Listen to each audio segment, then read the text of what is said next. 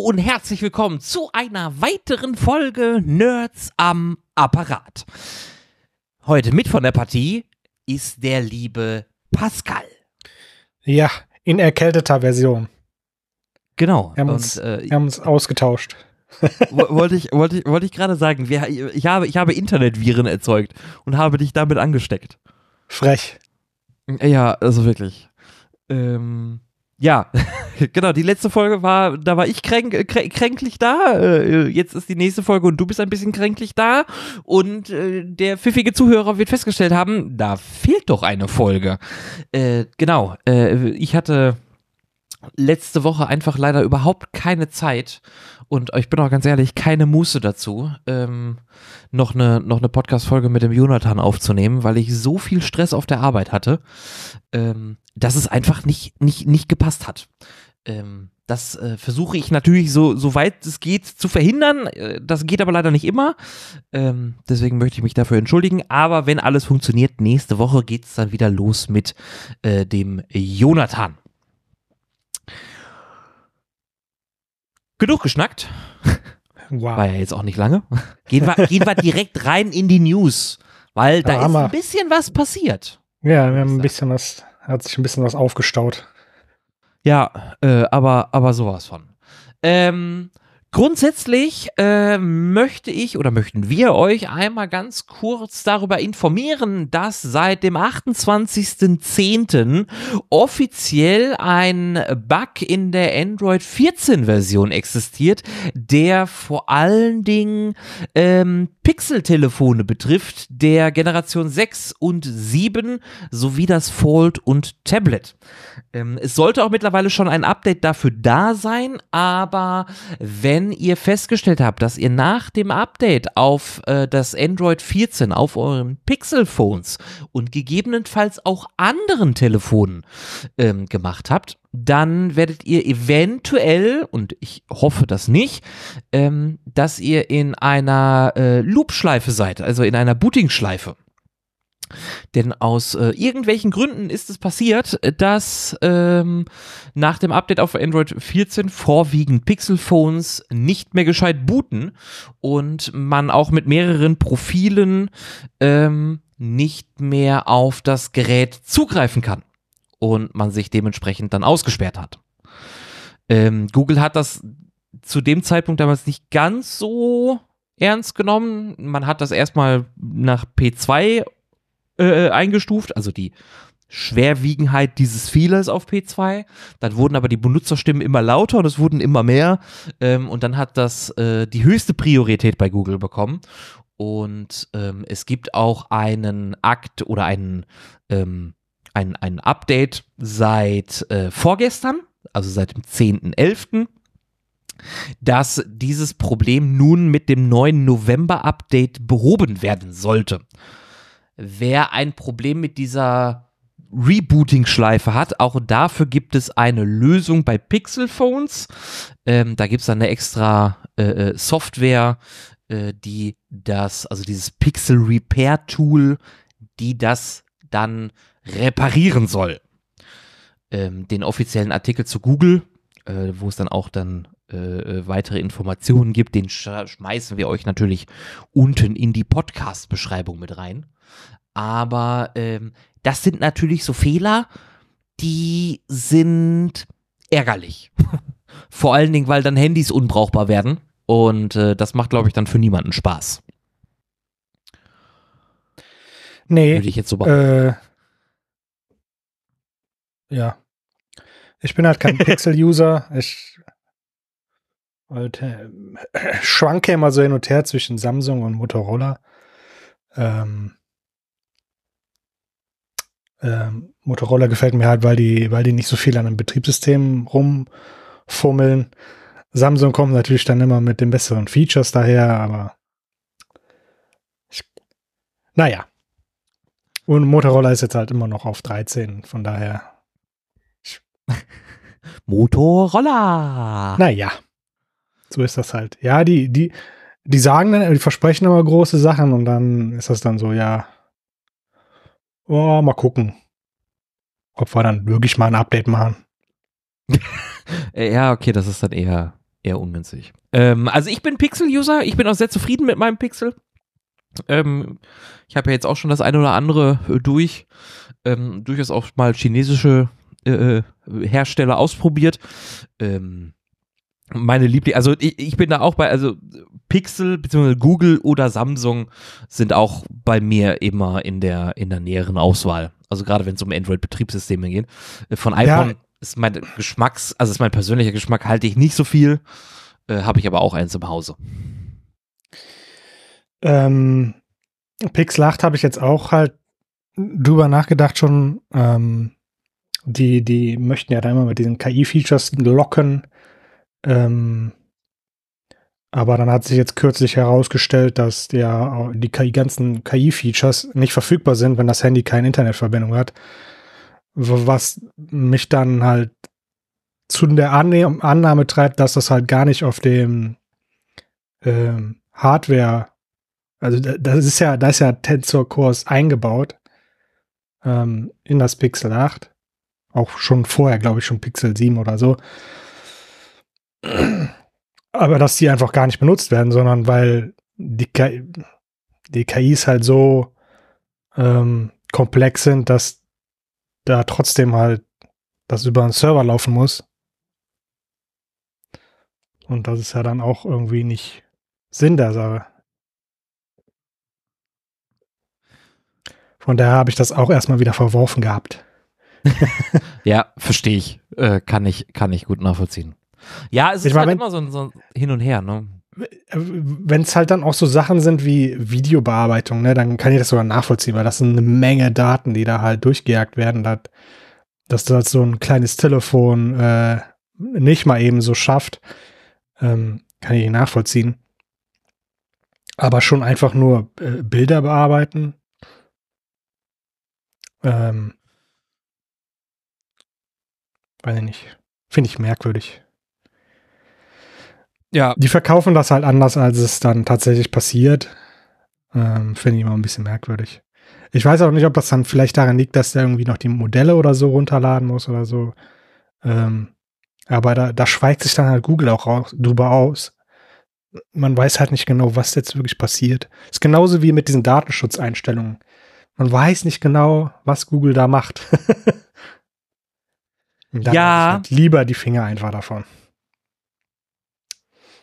Äh, ja, verstehe ich. Also kann ich voll und ganz nachvollziehen, dass das dass, dann äh, durchaus ein äh, Problem darstellt, gerade wenn man nicht weiß, mit welchen Daten Google an der Stelle dann natürlich umgeht ähm, und wenn die Dienste sowieso eine Internetverbindung benötigen, äh, geht's dann ge dann hin und her und das ist dann äh, schwierig. Ja, das äh, verstehe ich. Gehen wir weiter im Text ähm, und kümmern uns so ein bisschen auf die äh, inner, äh, innere äh, Lage der IT, äh, also die Lage in Deutschland. Also. ja, genau. Ich wollte eigentlich eine tolle Einleitung in das Thema machen. Implantierte Mikrochips oder was? Wo, wo, wo innen? äh, nee, so, so, so, so innen dann auch nicht. Ähm, es gibt äh, die Zeit hat einen Bericht veröffentlicht für die Gesundheitsämter aus Rheinland-Pfalz. Und äh, wir hatten ja schon mal darüber berichtet, dass äh, es im Zuge der Digitalisierung natürlich auch die Gesundheitsämter betrifft. Und Gesundheitsämter verarbeiten natürlich viele sensible Daten und ähm, da kümmert man sich natürlich auch drum, dass das alles besser funktioniert, toller wird, ne, mit, mit äh, digitalen ähm, AUs, also äh, äh, Krankmeldungen im Endeffekt und so weiter und so fort. Und es gibt jetzt einen Bericht für die Rheinland-Pfalz, ähm, wo es massive Schwachstellen gibt im Gesundheitssystem, also im digitalen Gesundheitssystem. Und ähm, damit sind zahlreiche sensible Daten von, von, von äh, Bürgern äh, gefährdet. Und ähm, diese Lücken seien laut Bericht auch bekannt. Man hat äh, das Land auch dadurch äh, davor schon gewarnt und ähm, man würde die Schwachstellen immer nur wegdiskutieren. Was ist das große Problem? Ähm, Da, Im so Endeffekt- viel, oh mein Gott. ja, also Ich habe den das- Artikel nur überflogen, aber huh, Ja, es ist, ich gehe auch nur auf Kleinigkeiten ein, weil es ist halt wirklich, ähm, wirklich viel. Es wird eine Software namens äh, MicroPro Health äh, eingesetzt, ähm, um das Ganze zu administrieren. Und ähm, das ist. genau, Mi- dient Mikropro ist, glaube ich, auch die, der Hersteller. Äh, die machen hauptsächlich ähm, Software für den öffentlichen Dienst. Also das ist deren Haupt,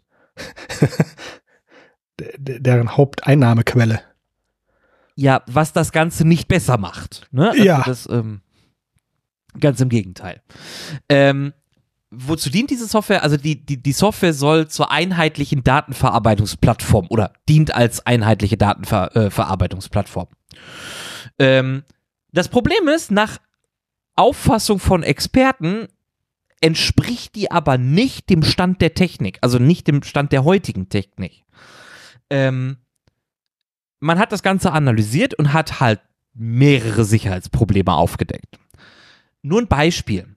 Ähm, das Benutzerkonto für die Ersteinrichtung wird in der Software als Quellcode hinterlegt.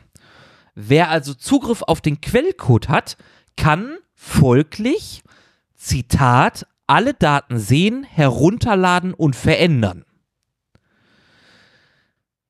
Sowie belieben neue Kontakt, äh, Konten erstellen und ihnen umfassende Rechte einräumen. Das bedeutet, und das ist halt völlig verrückt, das Konto, was ich errichte, steht im Quellcode, der nicht verschlüsselt ist. Das heißt, da sind wirklich, da, da steht dann alle Daten drin, alle, alle. Und selbst Eine wenn- E-Mail-Adresse, Passwort. Selbst, selbst wenn das nicht der Fall wäre, ja, der nächste, das nächste Problem ist, Code wird ja dann kompiliert in Maschinensprache und da steht ja irgendwo auch das Passwort tr trotzdem drin. Ne, man weiß zwar nicht genau wo, aber es ist ja in, in den Code hinein ähm, programmiert. Das heißt, wenn man sich Zeit nimmt und das, den ganzen Maschinencode dann ähm, reverse engineert, also wieder versucht, daraus Quellcode zu generieren und sich so ein bisschen auskennt damit, dann findet man das Passwort ohne Probleme. Und das geht nicht. Also äh, Klartext, E-Mail-Adressen, Passwörter, Benutzerkonten in den Quellcode schreiben ist eher so. So habe ich, das ist ja nur für den, für den ersten Benutzer, sage ich mal. Ne? Also Äh, ja. praktisch du, du installierst die Software und du brauchst einen Benutzer einfach nur, um dich das erste Mal anzu, äh, anzumelden, um weitere Benutzer an, anlegen zu können. Aber das äh, weiß ich nicht. Da, so macht man das nicht. Richtig ist halt bei der Installation den Benutzer, der das installiert, nach einem Passwort zu fragen, der dann in die Datenbank geschrieben wird. Nächstes Problem ist natürlich, in der Datenbank sind die Passwörter auch nicht verschlüsselt. Ja. Und. A, genau, in der Datenbank sind die Passwörter auch nicht verschlüsselt. Und in der Standard-Konfiguration darf man beliebige SQL-Abfragen machen. Also es ist eine SQL-Datenbank, da kann ich alle SQL-Abfragen einfach so ausführen. Es wird gar nicht geprüft, ob ich die Berechtigung dazu habe, äh, die SQL-Abfragen überhaupt durchzuführen. Ich darf es einfach machen. Weil normalerweise sind ja solche Sachen wie, also gerade so hochkritische, ne, wie Delete oder Drop Table im Endeffekt, ähm, um die ganze Tabelle zu löschen. Ähm, das sind natürlich hochkritische Befehle oder SQL-Abfragen, ähm, die ich einfach ausführen kann. Auch wenn ich ganz schlichter Benutzer bin und kein Administrator. Was halt auch kacke ist, weil dadurch kann ich alle SQL-Abfragen halt einfach steuern. Ähm, und ähm, kann Daten damit dann äh, äh, äh, verändern, kann sie löschen, kann. Äh, auch nicht so cool, würde ich sagen. Vor allen Dingen, wenn halt die Passwörter unverschlüsselt in der Datenbank liegen. Also auch kritisch. Ähm, Ja. dazu gibt es noch diverse Berechtigungskonzepte, die nicht funktionieren und so weiter und so fort. Ähm, Ich frage mich, halt, wie, Ja. ich, ich frag mich halt, wie sowas passieren kann. Ähm, ich habe das Programmieren nie studiert. Ne? Ähm, ich habe mir das selber beigebracht, als ich noch ein, ein Teenager war. Ähm, und da habe ich solche Fehler auch gemacht, weil das einfach nicht Teil der der ähm, des, des Stoffes war, den ich so halt ähm, durchgearbeitet habe. Das habe ich halt erst später gelernt, als ich dann meine Ausbildung angefangen habe. Dann ähm, dann hat man ja dann auch schon irgendwie ähm, dann mehr mehr Kontakte zu zu anderen Projekten und so und zu anderen IT-Lern, die die halt schon irgendwie mehr mehr äh, mehr Ahnung haben, mehr Erfahrung. Und, und da hört dann halt auch sofort, hörst, hörst du damit auf, Passwörter im Klartext abzuspeichern. So, wenn du, wenn du einfach nur dich mal mit jemandem ausgetauscht hast, der, weißt du, der, der halt schon mal da, damit gearbeitet hat. Ähm, das ge- geht nicht. Kannst du nicht bringen. Ja, und das ist halt dann auch genau der Fall ähm, So. von jemandem, der halt äh, neu in dem Thema ist, gerade Programmieren lernt. Natürlich macht der Fehler. Aber für Ja, ein Unternehmen, was halt für das Land arbeitet und eigentlich nur für das Land arbeitet und mit Äh, ja, hochsensiblen Daten arbeitet, nicht gut. Ja, aber also, was ich mich halt frage, so, wo, wo haben die halt ihre Entwickler her? Ähm, das kann ja sein, dass die alle, dass, dass das dann Studenten sind oder so, aber äh, gerade bei Studenten kann ich mir vorstellen, dass sie sowas halt auch dann lernen, oder nicht?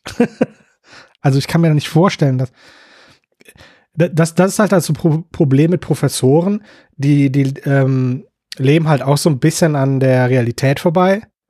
Ähm, deshalb bin ich auch nie studieren gegangen, weil das, ich habe dann auch während meiner Berufslaufzeit dann immer wieder Studenten ähm, kennengelernt, bei denen du halt schon merkst, so irgendwie äh, mag, mag der vielleicht so ein so einen Ansatz von ähm, Wissen haben, aber es bringt ihm nicht wirklich was. ja, wenn ich das so sagen darf. Ähm, bis, bis er dann halt dieses Wissen halt auch mal angewendet hat. Dass der auch versteht, warum Dinge passieren, die passieren, ne? Ähm, hat ja immer auch so seinen Zusammenhang, warum wir etwas lernen.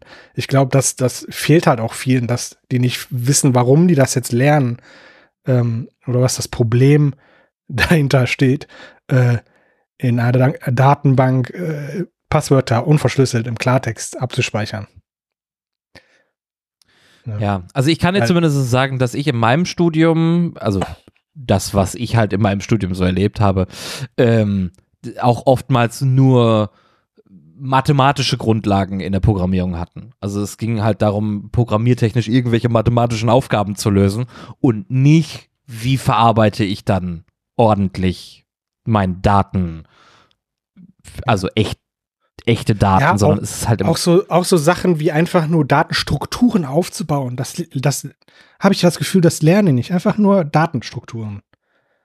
Wie setze ich äh, einen Datensatz, ne, gebe ich dem eine, eine vernünftige Struktur, damit ich das vernünftig verarbeiten kann. Das ist halt einfach so, so Kleinigkeiten. Und wie ich diese Stra Datenstruktur dann verarbeite und abspeichere oder was auch immer. Das sind halt so, so grundlegende Dinge, die irgendwie nicht gelehrt werden. Ich weiß es nicht. Ja. Ja, da habe ich, also ich, vom Gefühl her habe ich mehr praktische Sachen gelernt in meiner Ausbildung als im Studium. Ich mein, Ja, gut, da, deshalb, dafür ist ne? die, Aber- dafür, genau, dafür ist die Ausbildung ja auch eigentlich da, ne, dass man diese, diese zweischneidige hat. Ja. Das, aber ich verstehe halt dann auch nicht, warum man halt äh, als Gesellschaft halt so viel Wert auf ein Studium gibt als als auf eine Ausbildung. Ja. Weil das ist halt leider der Fakt, ne, dass du als Student halt mehr verdienst als mit einer Lehre. Ja. Aus irgendeinem Ja, Grund. auf jeden ich Fall. verstehe es nicht. Nee. Ähm, was ich auch nicht verstehe, ist, dass der rheinland-pfälzische Landesdatenschützer Dieter Kugelmann ähm, halt auf Anfragen halt sagt, dass er angeblich keine Projekt, äh, Probleme in dem Projekt sieht und Ja, dass es der das Behörde halt keine so. Hinweise zu Schwachstellen gibt. Das, das Ähm. kenne ich leider halt auch aus meiner Praxis. Ähm, da werden dann einfach die, äh, da wird das, äh, die, die Verantwortlichkeit aber weitergeschoben. Die kriegen Ja, dann ja, ja, von dem genau. Hersteller, kriegen die dann halt einen Wisch, die äh, dann äh, dem Datenschützer dann auszeichnen, so, ey, ja, wir haben das nach dem neuesten Standard alles entwickelt. Und das war's dann. Ja. Und darauf stützt sich dann der Datenschützer natürlich so. Ja, äh, der, der Entwickler sagt, das ist alles in Ordnung. Die Experten sagen was anderes. Ja, Scheiß der auf möchte- die Experten. der, der, der, der Datenschützer möchte natürlich dann jetzt auch nicht da in der Scheiße stehen und ja, keine Ahnung. Ja. Nee, und der, äh, genau, der Datenschützer schiebt dann an die, an die Kreisverwaltungen und die seien halt dann für die Datensicherheit verantwortlich und damit ist er sauber raus. Ähm, was aber auch ein No-Go ist. Also da, dafür haben wir einen Datenschützer, der ja eigentlich einen gesonderten Blick auf sowas haben sollte. Und gerade bei Gesundheitsdaten hm, schwierig. Und Ich möchte mir jetzt aber auch nicht unterstellen, dass er das nicht weiter untersucht. Ne? Also so ist es nicht. Nein, das möchte ich auch nicht, um Gottes Willen. Nein, nein. Also ich kann mir durchaus vorstellen, also er sollte, also ich hoffe, dass er das untersucht. Ähm, und ich hoffe, dass er dann äh, die gleiche, also das gleiche, also da auch die Experten zu Rate zieht und äh, sich davon dann von denen beraten lässt. Aber ähm, das wird dann nur die Zeit zeigen. Und wenn wir halt solche Probleme schon im Gesundheitsamt haben und ich dann auf die nächste News gucke, ähm, Oh, oh. dann, äh, oh boy, oh boy. Äh, denn Berlin digitalisiert endlich die Meldebescheinigung. Also auch im Rahmen hier der Digitalisierung ist es seit dem 8. November nun möglich, dass man sich, äh, dass man die Meldebescheinigung auch online äh, zur Verfügung stehen hat. Das heißt, man spart sich hier an dieser Stelle den Weg zum Amt. Man muss auch keine 10 Euro mehr bezahlen. Äh, das, äh, die Dienstleistung Wirklich? ist komplett kostenlos. Ja. Interessant. Und ähm, Ja, Man für muss Sachen halt wie Warten- hier so Geburtsurkunde oder so, das geht ja auch schon digital. Da mu musst du trotzdem noch irgendwie 5 Euro zahlen. Ja, also in Berlin soll, äh, äh, ähm, soll das, äh, äh, also Berlin ist hier ja Vorreiter für die Meldebescheinigung und ähm, da ist es dann kostenlos. Laut äh, äh, Artikel von Golem. Das heißt aber dann auch, Ja. dass da auch wirklich, dass das nicht irgendwo wieder bei einem Sachbearbeiter landet, sondern dass es wirklich alles automatisch passiert. Äh, so klingt es auf jeden Fall, ja. Das Und gut. das wäre ja durchaus gut. Das ist, Und das ist die Digitalisierung, die wir eigentlich wollen, ne? nicht das. ja, De definitiv. Also äh, ähm, ich, ich habe es ja selber gerade, was Ummeldungen angeht, Kfz-Anmeldungen und so weiter. Vieles geht auch bei uns äh, äh, in NRW natürlich schon digital, aber ähm, also gerade mit, mit neuen Kraftfahrzeugen, die ja seit, boah, ich glaube 2018 ähm, registriert sind oder neu angemeldet werden, das kann man ja mittlerweile schon, schon hier in NRW zumindest digital machen. Ähm, wenn es jetzt auch noch Meldebescheinigungen gibt, die, die dann auch 2024 in anderen Ländern, also Bundesländern, äh, äh, digital funktionieren, dann wäre das schon cool. Und ähm, es sollen ja auch ähm, die An- und Ummeldungen, äh, also die An- und Ummeldungen sind ja die Meldebescheinigung und es sollen auch weitere Funktionalitäten ähm, umgesetzt werden. Das ist dann aber auch wirklich eine, eine, eine Mega-Aufgabe, ähm, die da bewältigt werden muss. Aber es ist der richtige Weg. Wir gehen in die Digitalisierung. Berlin ist da Vorreiter und probiert das mit der Meldebescheinigung aus. Wenn das aber datenschutztechnisch halt genauso mau läuft wie in den Gesundheitsämtern, ha, schwierig.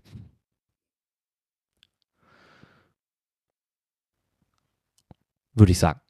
ja, Ähm, wir bleiben im Thema Datenschutz. Der ein oder andere ähm, aktive Meta-Nutzer, also Nutzer von Facebook und Instagram, hat vielleicht mitbekommen, dass es da ein neues Pop-up gibt. Ähm, nämlich ein Pure-Abo oder die, die, die Möglichkeit, ein Pure-Abo abzuschließen, um äh, keine Werbung mehr auf äh, Meta oder also auf Facebook beziehungsweise Instagram zu bekommen. Die Alternative dazu ist, ich bezahle kein Geld und äh, lasse dafür dann aber meine Daten äh, tracken und kann dann auf mich zugeschnittene Werbung erhalten das kommt nicht von ungefähr. Und ähm, ich habe mir den Artikel ein bisschen genauer durchgelesen. Und ähm, es geht darum, dass ja Meta in Irland sitzt, beziehungsweise eine Zweigstelle in Irland hat. Und äh, die irländische Datenschutzbehörde, äh, äh die DPC, immer ein bisschen ja, vorsichtiger war, was ähm, Meta angeht, weil Meta natürlich unheimlich viel ähm, Geld da einspült. Jetzt ist es aber so, dass sich das ähm, die EDSA, das ist die ähm, europäische Datenschutz, also der europäische Datenschutzausschuss, ähm, die Situation mit Meta untragbar gehalten hat und Bußgelder aussprechen ließ und auch die irische Datenschutzaufsicht dazu ja äh, äh, gezwungen hat, mehr oder weniger äh, da mal durchzugreifen. Weil wir haben zwar immer noch die DSGVO und wir haben den europäischen Wirtschaftsraum, aber die einzelnen Datenschutzbehörden des Landes sind ja immer noch dafür zuständig, ähm, Sanktionen zu verhängen. Und man ist den radikalen Schritt der EDSA gegangen und hat gesagt, es reicht uns jetzt. Ähm, Irland oder irländische, äh, irische äh, Datenschutzaufsicht, bitte kümmert euch mal drum. Weil äh, Meta immer sehr wischiwaschi mit der DSGVO umgegangen ist. Und man hat gesagt, wir können nicht unsere eigenen Firmen, die in Europa ansässig sind, sehr stark sanktionieren und da auch wirklich ne, diese Cookie-Banner, ähm, die werden regelmäßig überprüft, abgemahnt ähm, und, und kontrolliert und die sind, die müssen halt einem gewissen Standard entsprechen. Und genau diesen Ansatz möchte man halt auch mit ausländischen Firmen fahren, die einen Sitz in dem europäischen Wirtschaftsraum haben. Und man hat da Strafen von bis zu 390 Millionen Euro verhängt wenn man nicht datenschutzkonform äh, äh, äh ähm, ja, äh, äh, handelt. Ja. Meta hat sich immer ein bisschen versucht rauszureden mit berechtigtem Interesse an, an, an, an den Tracking-Daten und so weiter. Aber das ist jetzt vorbei. Gib es nicht ja, mehr. Weil, weil halt jetzt Irland unter Druck gesetzt wird, ne? Die ja genau. dafür verantwortlich ne, sind. Ja, weil ne, man setzt nicht Meta unter Druck, sondern man setzt halt Irland unter Druck, damit Irland halt endlich Sanktionen macht. Und das ist passiert mit einer viel, also man hat das alles in einem Eilverfahren äh, durchgeführt und das ist, glaube ich, auch, wenn ich das richtig verstanden habe, ähm, ist das das erste wirklich eingesetzte Eilverfahren im europäischen Wirtschaftsraum, äh, um DSGVO, äh, äh, um die DSGVO durchzusetzen. Und ähm, aufgrund dessen musste Meta halt diesen Banner einführen. Dass man entweder. Naja, halt das wäre deren Interpretation, ne? dass, dass der jetzt so vorgehen müssen. Äh, ja. Ähm, wobei auch da ist es, es gibt einen ähm, Beschluss. Also, äh, äh, muss ich nochmal anders anfangen.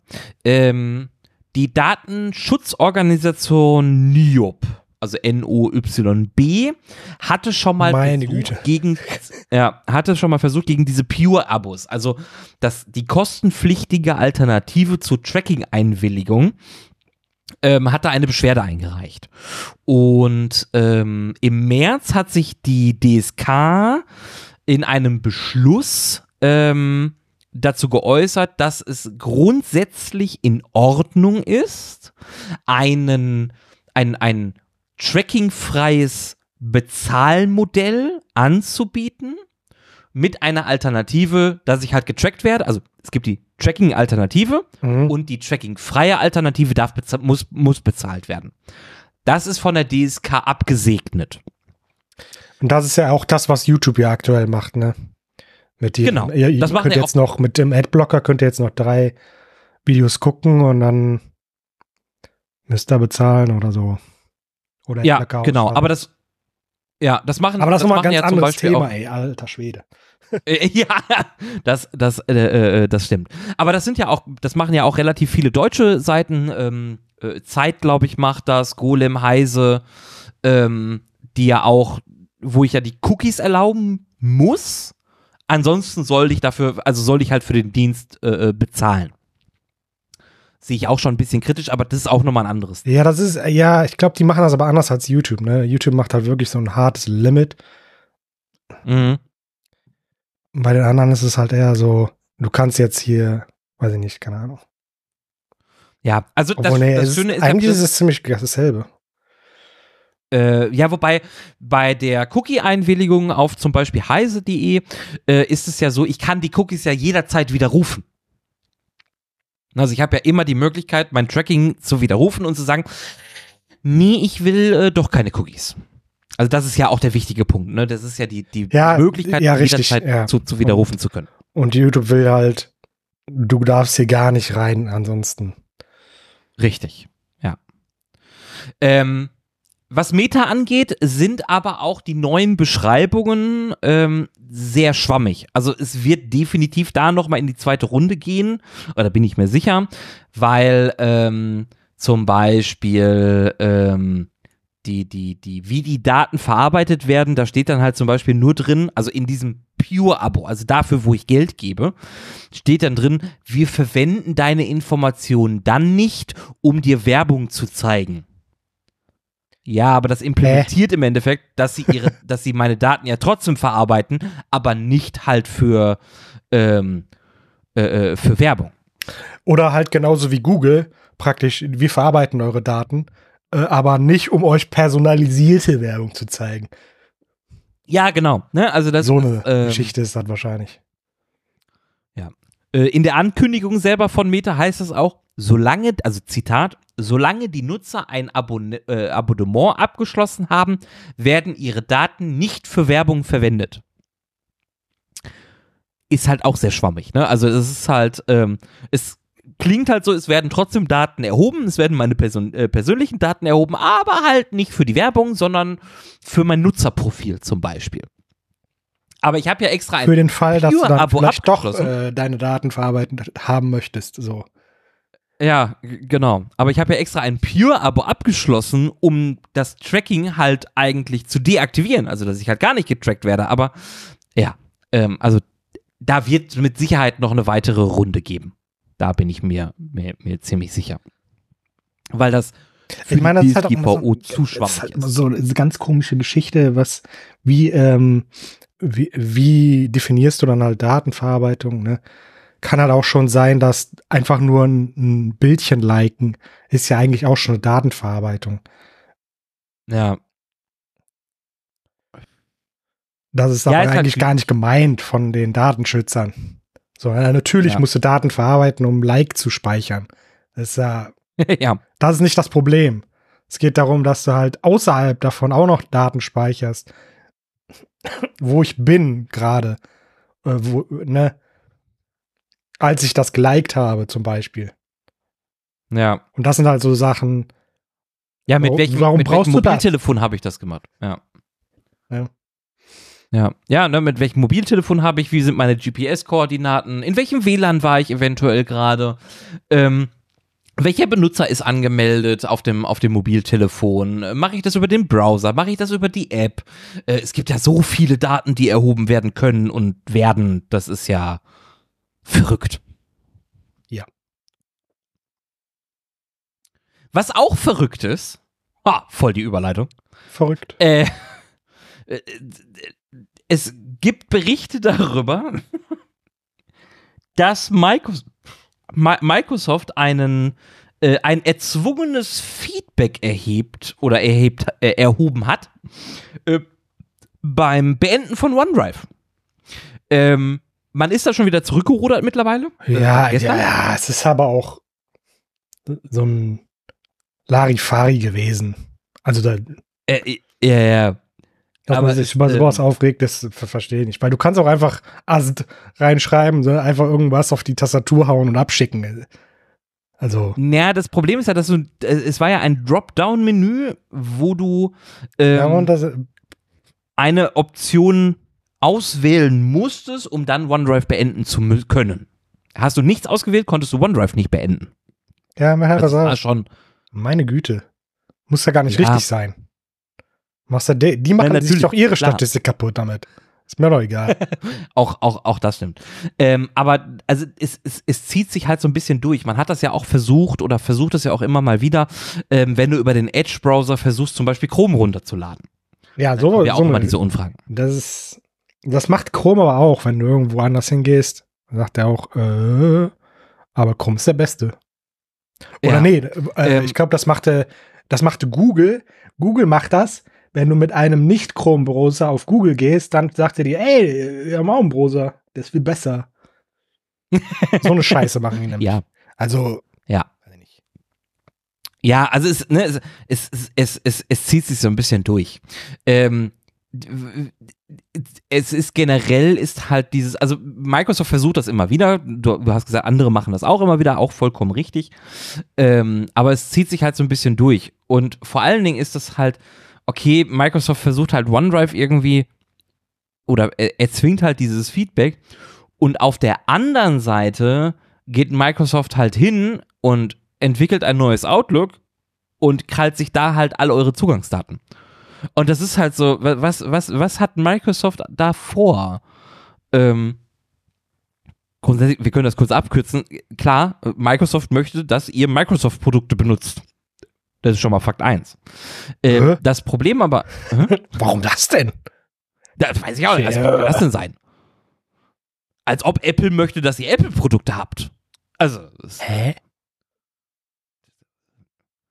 Ganz, ganz, ganz, ganz verrückt alles. Äh, nein. Ähm, aber, ähm, und das ist ja auch die letzten Tage sehr, sehr, sehr wild durchgegangen.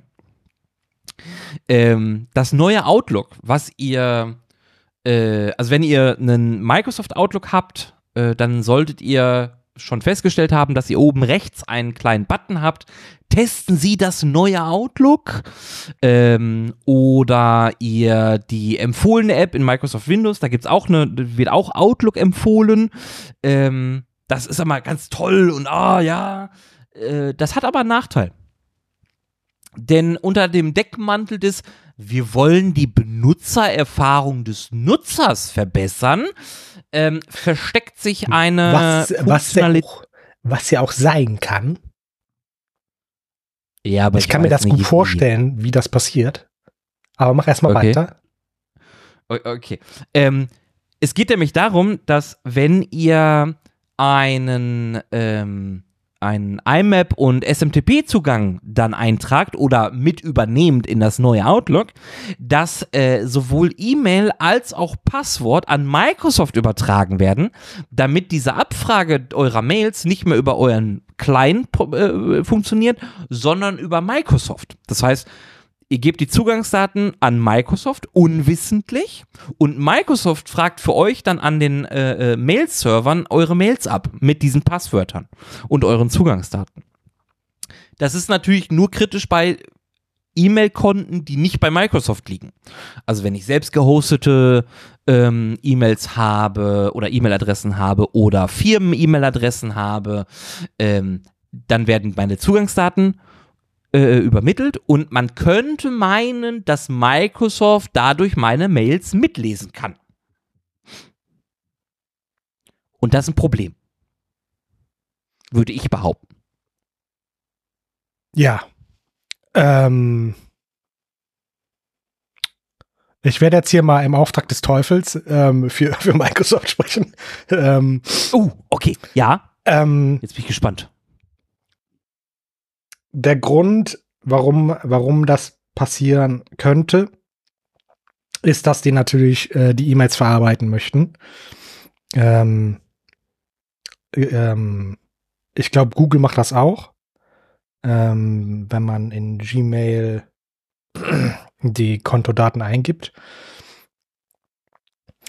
Ich glaube aber, dass Google das ein bisschen anders macht, nämlich ähm, die fragen die, die Datei, äh, die die E-Mails mit dem Client ab und ähm, laden dann die Mails bei Google zum Verarbeiten hoch.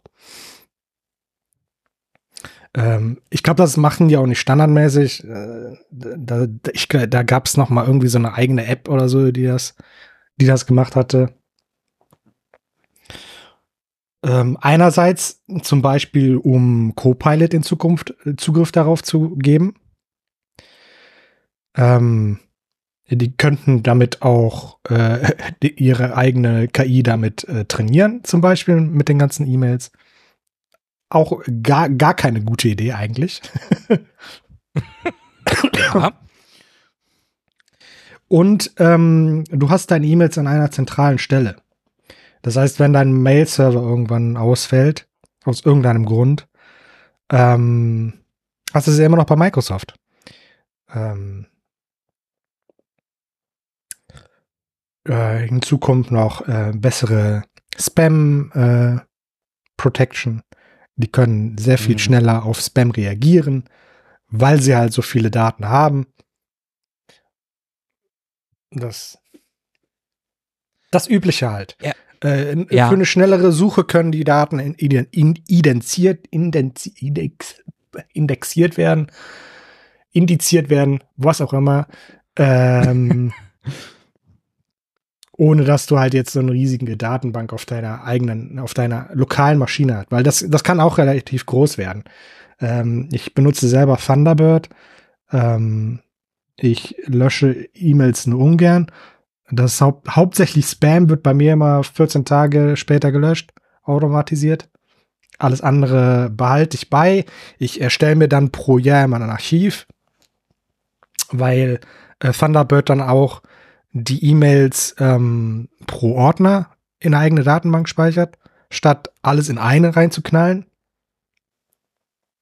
Das heißt, meine, äh, meine, meine Backups sind dann auch ein bisschen besser gelöst, als das bei Outlook, glaube ich, der Fall gewesen wäre.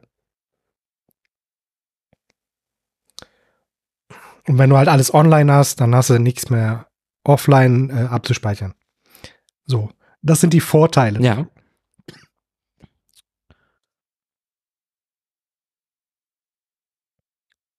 Und Nachteile habe ich jetzt auch schon genannt. Also, ne.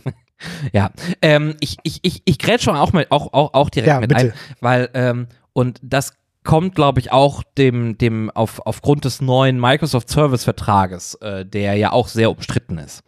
Ähm, das, was Microsoft natürlich auch machen möchte, ist, ähm, und mit Sicherheit auch zu Recht, ähm, möchte ja auch, dass ähm, Dinge wie Kinderpornografie, ähm, rechtsextremistische Sachen, äh, rassistische äh, Dinge, ähm, die verstößen ja alle prinzipiell auch äh, äh, gegen, ge gegen A, den Servicevertrag und auch natürlich zwischenzeitlich immer mal wieder gegen geltendes Recht.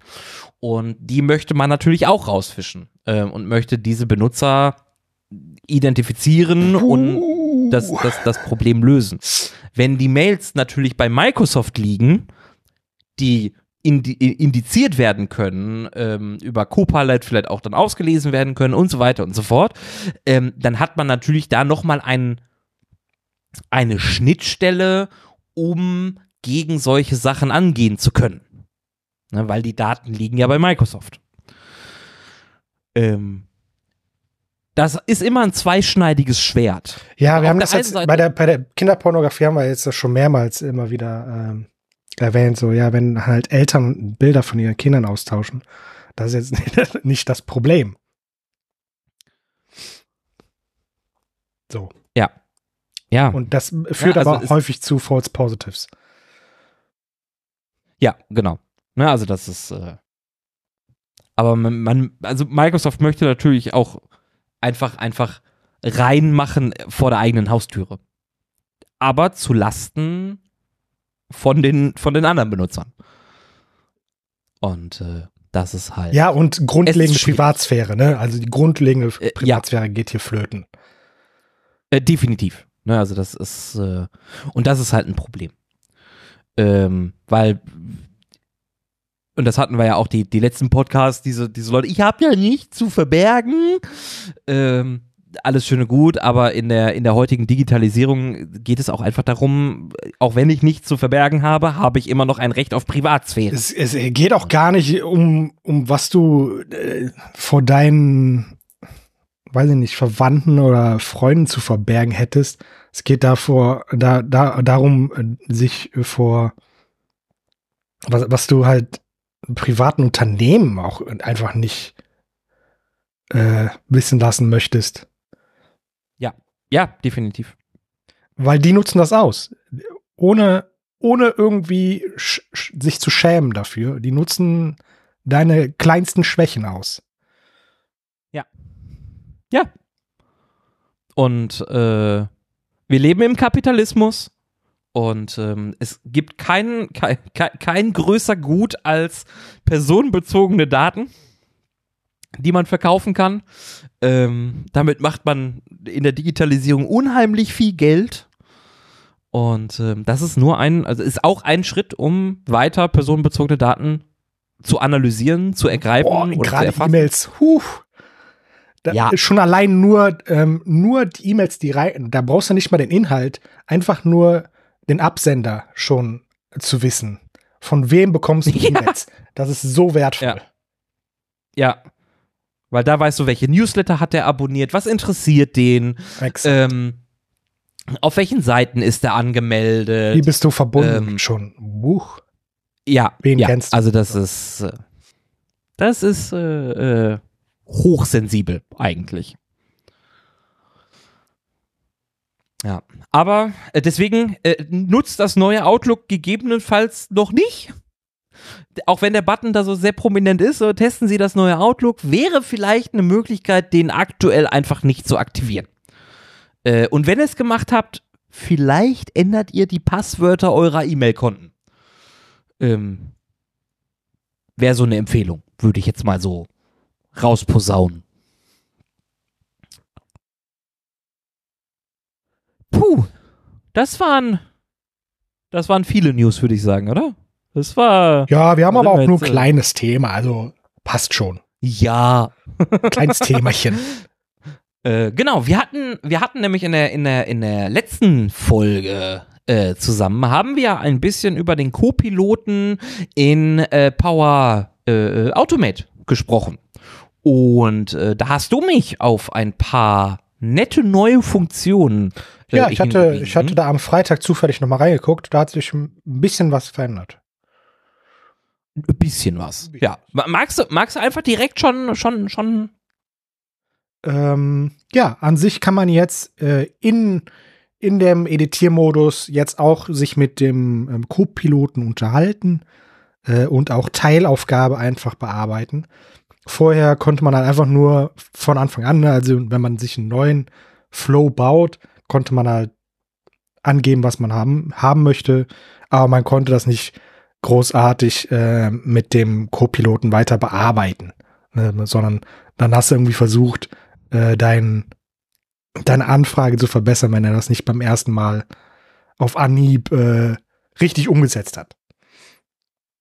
Jetzt kannst du halt hingehen und sagen, ja, das ist schon mal in die richtige Richtung, akzeptierst das, äh, was er da baut, und dann kannst du nochmal sagen, dieser Teilschritt ist nicht ganz richtig, den hätte ich gerne anders. Wir hatten das zusammen gestern äh, uns mal angeguckt gehabt, da haben wir ähm, aus einer, aus einer SharePoint-Liste ähm, einfach Einträge äh, exportieren wollen, oder so einen Bericht erstellen wollen und den dann halt per Teams versenden. Und da hat er am Anfang erst daraus gemacht, äh, per E-Mail versenden. Und das konnten wir dann halt relativ einfach, äh, einfach ersetzen, indem wir denen gesagt haben, okay, das ist schon mal ganz gut. Das hätten wir aber gerne als Teams-Nachricht. Ja, genau. Und äh, das hat erstaunlich gut funktioniert. Ähm, Abgesehen von dem normalen Blödsinn, ne, weil äh, das Format war nicht richtig für Teams und so weiter und so fort. Sorry. Ja. Nee, äh, aber genau. Also, und das ist halt auch dann, dann also auf der einen Seite finde ich es gut, weil ich muss halt nicht immer eine neue Power Automate Abfrage über den Co-Piloten machen, um mir meinen Flow neu erstellen zu lassen, sondern ich kann es halt jetzt einfach in meinem Flow hinzufügen und sagen, ah, bitte ändere das. Das ist schon mal ein großer Schritt. Der zeigt ja dann ähm, auch, was er verändert und was er entfernt und so. Das, das finde ich auch schön. Ganz, ganz schön. Ja, ist sehr gut dokumentiert, das stimmt. Hast du vollkommen recht. Ähm, Finde ich auch wirklich, wirklich sehr, sehr gut, ähm, weil es auch einfach nachvollziehbar ist, was Co-Pilot da aus meiner Abfrage gemacht hat. Ähm, um gegebenenfalls da auch nochmal gegenzusteuern. Wenn ich dann merke, oh, er hat da was rausgenommen, was ich gar nicht rausgenommen haben wollte, dann kann ich es halt nochmal, kann ich, kann ich ihm halt sagen, ah, bitte, äh, äh, das, das muss doch noch bitte dazu, ähm, mach das wieder rückgängig, aber ändere dafür trotzdem die, mach daraus eine Adaptive Card zum Beispiel. Ähm, das ist, das, das, das ist wirklich gut. Äh, auf der anderen Seite zeigt es aber auch, gerade was die Entwicklung angeht, wie schnell ähm, sich Copilot entwickelt. Ähm, weil die Funktionalitäten, die kommen ja jetzt Schlag auf Schlag im Endeffekt. Na, also das ist jetzt, lass ja, das ist jetzt kein Frage, Monat ist vergangen. Das ist jetzt halt die Frage, wie viel davon ist einfach nur Feintuning. Das geht relativ schnell. Äh, weil du trainierst dann nicht die gesamte KI da neu ne, ne, für, für so eine Funktion. Und was ist dann halt einfach nur ähm, Oberflächendesign und so Zeug. Ja. Also ich kann mir gut vorstellen, ja. dass einfach das Oberflächenteam noch nicht so weit war, äh, dass, äh, dass man das bearbeiten kann. Oh, das kann dann, sehr gut sein. Dann hat sich das halt einfach nur, dann haben sie schon mal gesagt, komm, dann dann machen wir schon mal so eine Preview, weil die, die schreiben auch immer dran, es ist immer noch eine Preview, das ist noch nicht irgendwie was, was man produktiv benutzen sollte. Ähm, weil du kannst den Co-Piloten auch Fragen über, über äh, bestimmte Aktionen halt stellen. Ähm, da, da weiß man aber nicht genau, wie, wie, vertrauenswürdig das ist. Weil anders als bei dieser Bing-Geschichte, ne, du kannst ja in, in Bing ja auch den Co-Piloten einfach irgendwas fragen, der macht ja Webanfragen und so. Und der gibt dir dann auch Quellen für das, was er sich da zusammengereimt hat. Das macht der Co-Pilot bei Power Automate aber nicht. Der gibt dir keine Quellen oder so, dass du das nochmal nachprüfen kannst, sondern der, du, da, da, da muss dann schon Vertrauen äh, sein, dass ich in die, den Co-Piloten noch nicht habe. Ja, also ich würde jetzt trotzdem noch mal einfach nachgoogeln. einfach, ob das richtig ist, was der da sagt. Ja. Ja, und das ist auch, glaube ich, ein generelles Problem, um das man sich generell bei der, bei der KI halt kümmern muss, also nicht nur bei Power Automate, sondern im Allgemeinen, dass man die Vertrauenswürdigkeit der KI einfach steigert und sich auch einfach sicher sein kann, dass das, was da jetzt eingetragen wird, entweder mit Quellen belegt wird, wie du sagtest, wie in Bing, in der Bing-Suche, ähm, ne, wo dann einfach Quellen mit angegeben sind, dass ich das selber nochmal nachlesen kann, oder ähm, dass die Anfragen halt so hoch korrekt sind, oder das, was, was, was die KI tut, ähm, dass es halt Vertrauen aufbauen kann.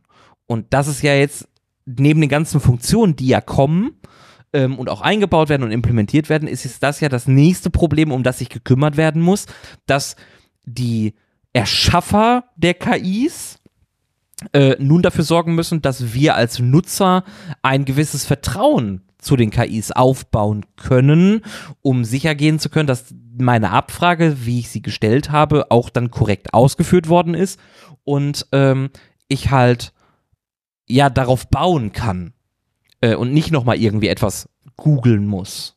Und das ist, glaube ich, das Schwerste, gerade in der Programmierung, äh, wenn es darum geht, Workflows zu basteln und so weiter, ähm, da ein Vertrauen aufzubauen für jemanden, der keine bis wenig Erfahrung mit der Programmierung hat, ähm, das stelle ich mir schwierig vor. Oder Zudem auch Dokumentation halt auch falsch sein können, ne? Also so ist es ja nicht. Ja, ja. Hat, hat ja, ja auch nur ein Mensch geschrieben. ja. Im besten Falle ja. Nicht, dass alle, alle Learn-Artikel von Microsoft jetzt mittlerweile über, über ChatGPT äh, erzeugt werden. ähm, Nee, aber das, das, das, also das stelle ich mir auch unheimlich schwierig vor. Und ich glaube, das ist auch eine, eine Herausforderung, der man sich einfach auch stellen muss, ähm, wie man das, das Vertrauen aufbaut. Weil bei so, so, so Dingen wie zum Beispiel Midjourney, das ja einfach nur eine Bildgenerierung ist, da ist es ja egal, was er als Quelle nimmt, weil das Ergebnis ja ähm, ganz klar ist. Ähm, wenn ich sage, immer mach mir mal eine Katze im Cyberpunk-Stil, dann gefällt die mir und ich nehme sie einfach oder ich sage, generiere mir eine neue und äh, äh ich gehe die Versuche durch. Da brauche ich ja nicht viel Vertrauen zu aufbauen, weil ich sehe ja sofort das Produkt. Ähm, bei Abfragen, seien es jetzt äh, so eine Bing-Abfrage oder so, da ist es natürlich schon hoch äh, komplizierter. Ja, so eine, weil eine Informationsabfrage halt einfach. Du, du kannst dir halt nicht ja. darauf vertrauen, dass die richtig ist. ja, Nee, ist, ist es ja auch so. Ne? Deswegen finde ich halt, das, das finde ich halt auch wirklich cool an der, an der, an der Bing-Abfrage oder der, der Co-Pilot-Bing-Abfrage, ähm, dass es immer Quellen dazu gibt. Weil dann habe ich, also das suggeriert ja schon, hey, hör mal, deine Abfrage, ich habe da eine Information, hier ist die Information. Wenn du dir nicht sicher bist, ob diese Abfrage korrekt ist, hier sind die Quellen, auf die ich mich beziehe. Was dann halt Bing noch äh, lösen muss, ist in dem Fall dann äh, sind die Quellen, die er dann halt gefunden hat, auch vertrauenswürdig.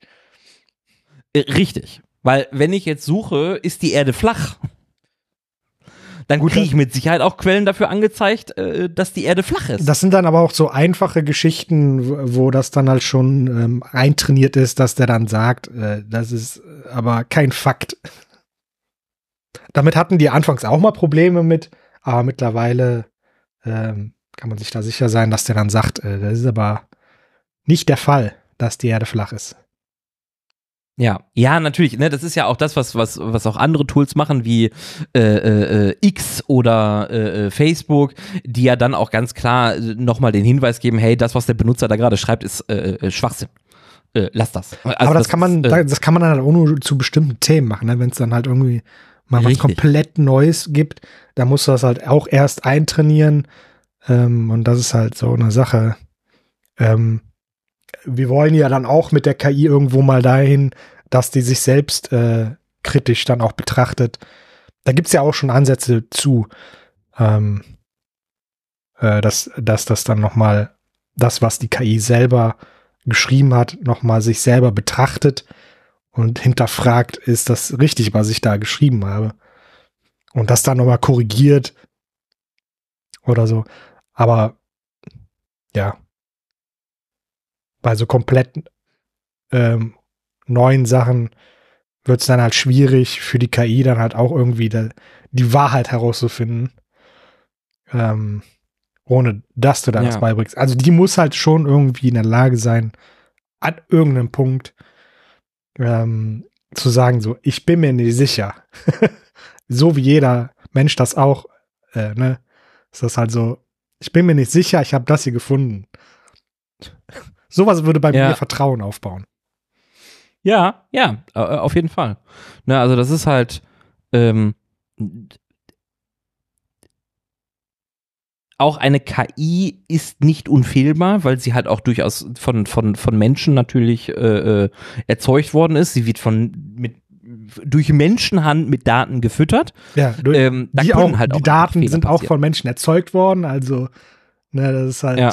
Man, man versucht natürlich dann so eine generelle Intelligenz her, herzustellen, ähm, aufgrund einfach der, der Masse der richtigen Informationen, die dann irgendwo da drin sein muss. ne, aber am Ende weiß man es nicht.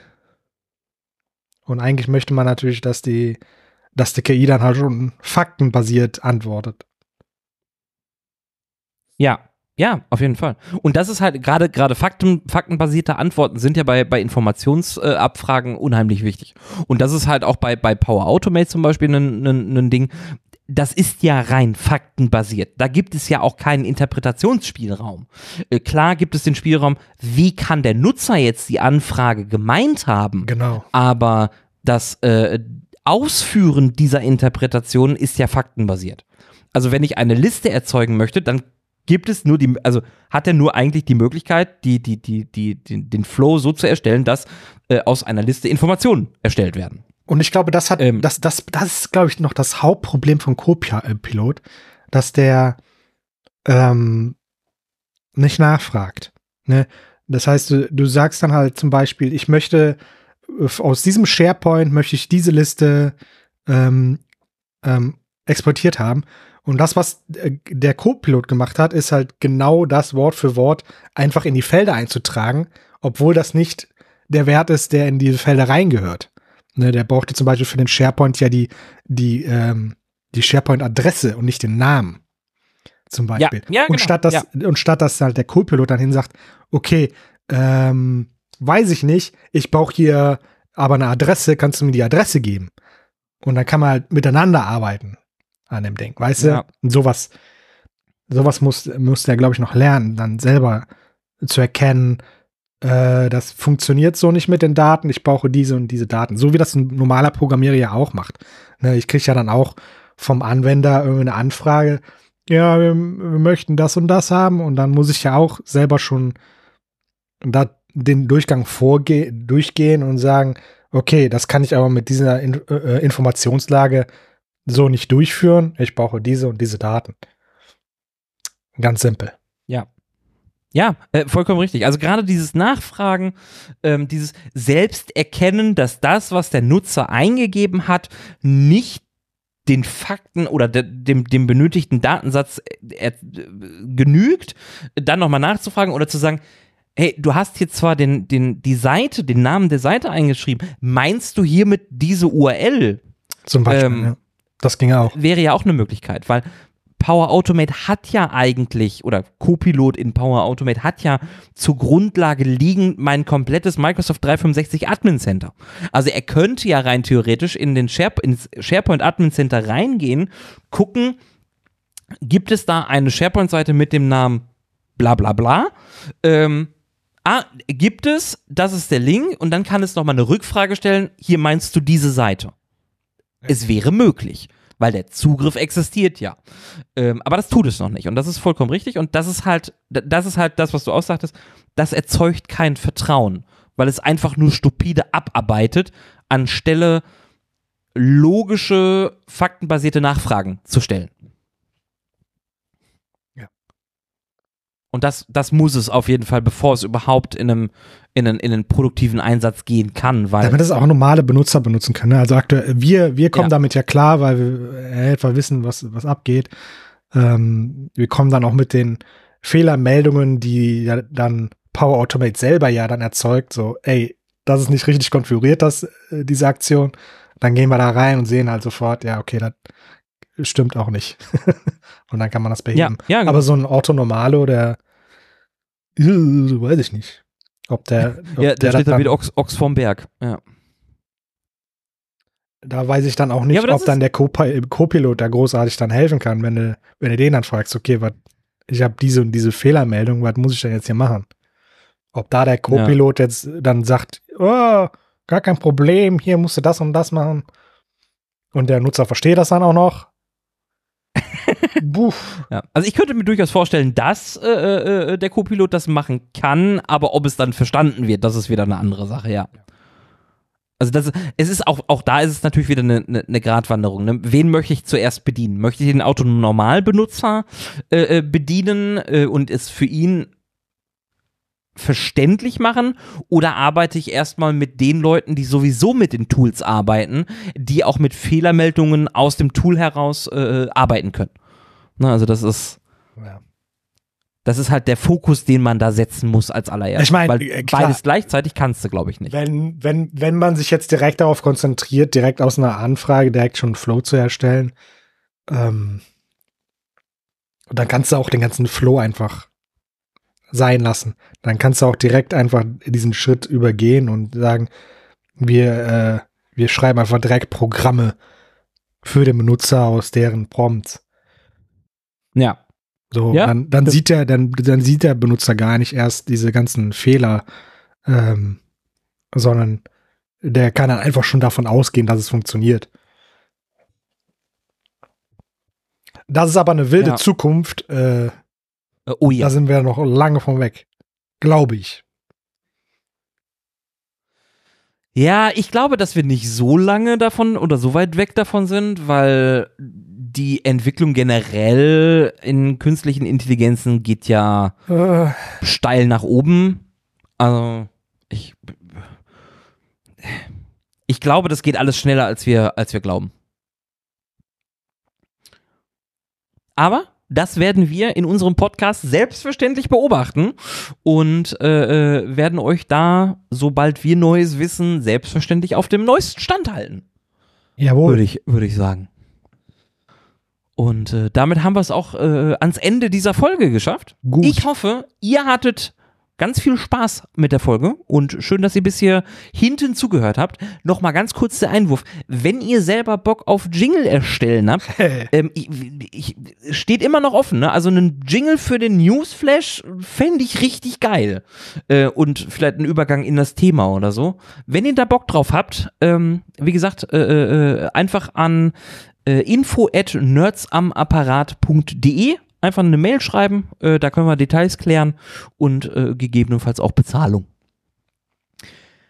Ansonsten bleibt mir nur noch zu sagen, ganz, ganz lieben Dank fürs Zuhören.